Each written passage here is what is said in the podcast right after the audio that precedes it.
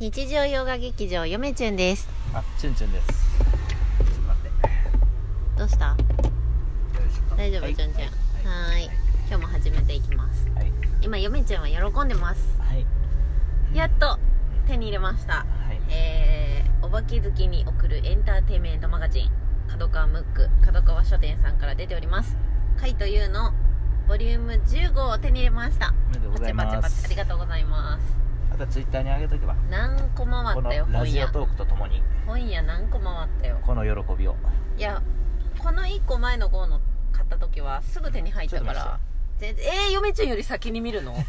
いやいやいや。なんと関東がですね、うん。えー小松和彦先生の、うん。うわと待って最初ね最初ねねちょっとねグラビアがあって綺麗なグラビア。このね呪術入門なんですよ今回の特集がねあそれがね関東のインタビューがなんと小松和彦先生の呪術とは何かっていうねこれがツイッターで非常に面白いと話題でーうん。で今回ヨメちゃんはゴールデンウィーク前に、うんあの買うぞというねうん。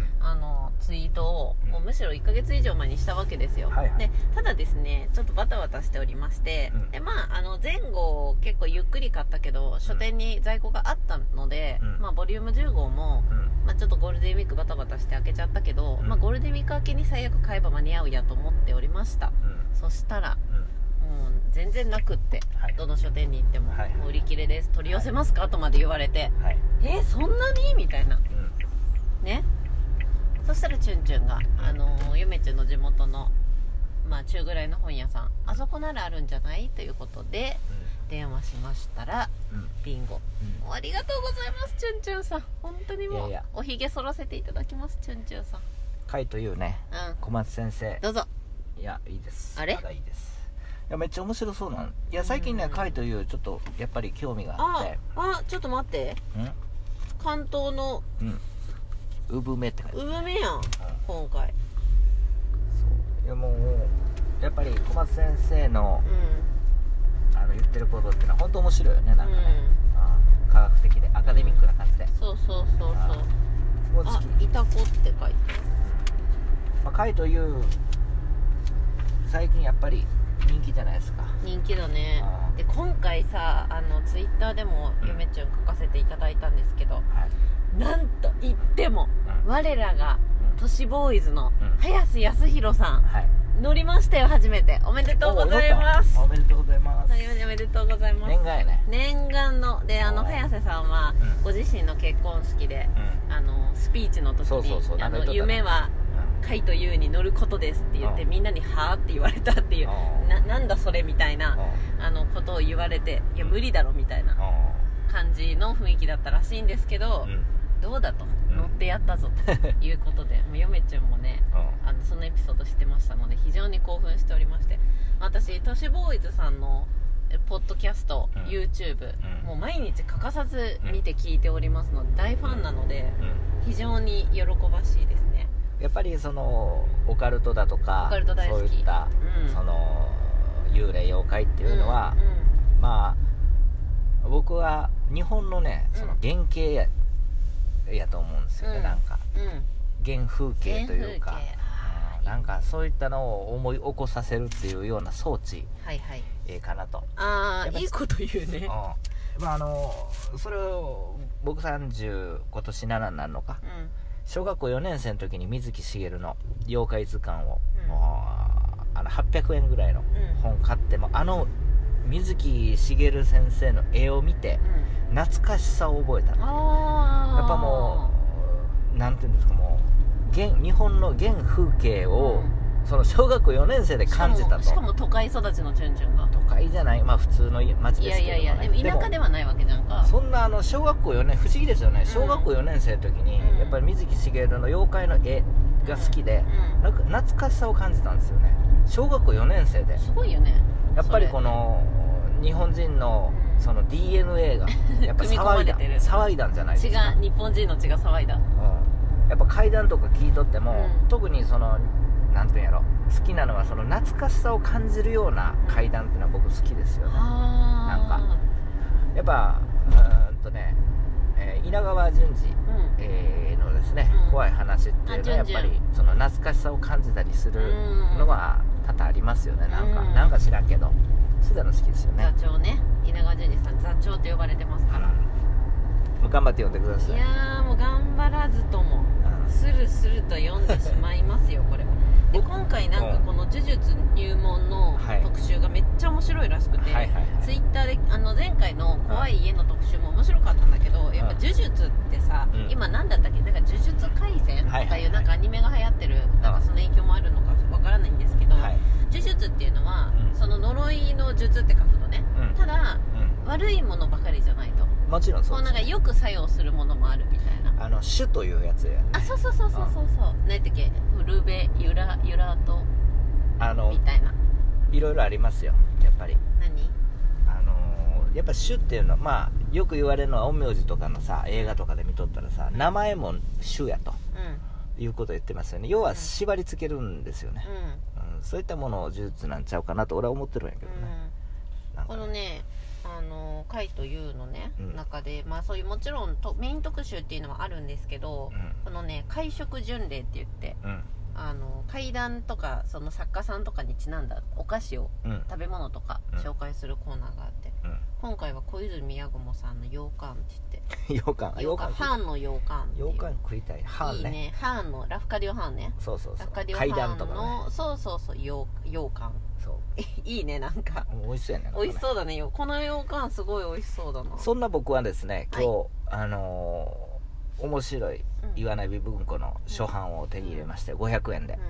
う、なんかねもう店の人も覚えとってさんうん。なんかまず1500円のうん。日本文学う概説みたいなやつ、1500円なんやけどもう間違って1300円で売っちゃったから 1300円でみたいな。そんなことある？そう。で岩波文庫の初版の昭和23年のやつが良かった。金額書いてなかったんですよ、うん。その店金額書いてないこと多々あってうん。もうレジ持ってったら「うん。あいくらで?」って言われるんやけど、その500円でしたよ。500円。あこれ500円にしとくわみたいな、うん。まあ、結構常連なんで僕、なんかそれも分かった上で。うそのちょっと安くしてもらいましたよ、んはい。うん、まあそんな本も買いながら。うん。でまあ本 YouTube の方のね本棚動画のために一冊ちょっと不揃いになってるうん本がありまして、ん。何やったっけな？日本昔話修正やったかな、あーっていう本。あと一冊で、あのー全部揃うとあのいうところまで来てて一冊は必要なかったんですけど、うん。まあ、この本結構、まあ、研究においてすごく結構引用されてる本でうん。有名な本なので、まあ、全部持っとこうかということでそんな高くないんでそれが1300円、うんうん。うんうん、1300円でしたわ。本棚動画に一歩近づいたね。一本ね。うまあ岩波も3冊ぐらい岩波文庫のその昭和、えー、23年のやつと、んうん。あとは昭和16年やったかな忘れて、まあその辺の時代のやつですよね初版で、まあ、着々と進めておるというところですよね。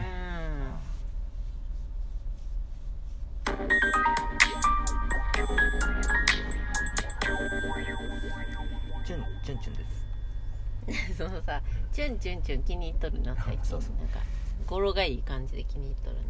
まあチュンチュンチュンっていうのはまあ僕はあの本名はチュンチュンじゃなくて、チュンチュンチュン。あまあまあまあまあまあまあまあ まあ14の人はまあまあまあって言ってると思いますよ。まあまあまあそんな感じで。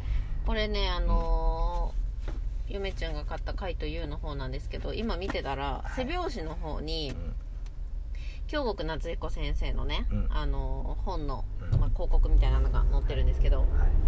これすごくてなんとあのシリーズものなんですけどう今出てるのがう「えートークの後節百物語」なんですけど、はいこれがなんと第56回の吉川英治文学賞受賞作ということでなんとこれですね、うん。シリーズがあるんですけどこのはいはい「後節百物語」シリーズ。もちろんチュンチュンご存知ですよね。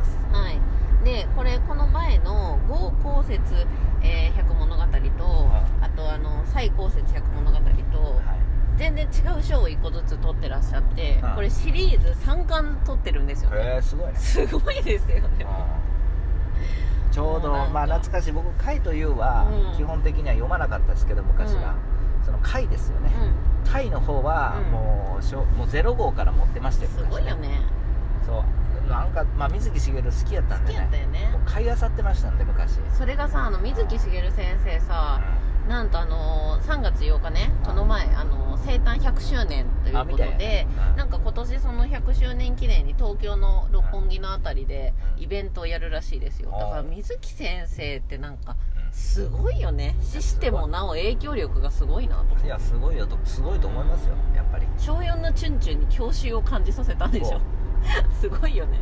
やっぱりそのいろんな水木しげる先生を好きになるきっかけってあると思うんですけど、なんかやっぱりいろいろなんかこう、うん。ふとしたきっかけが多い。うん印象を受けますよね。僕の場合ね、うん。妖怪辞典をフラッとそう。もう別に妖怪が好きやったわけじゃないけれども、買って小学校4年生の時、ちょうどね学校にあったんですよ小学校に1個、で取り合いやったんですよ水木しげるの妖怪の その図鑑が。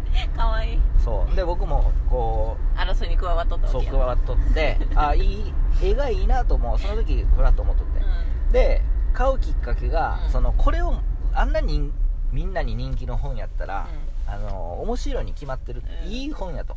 うん。だから水木先生のその本を一冊買ってもう忘れもしない。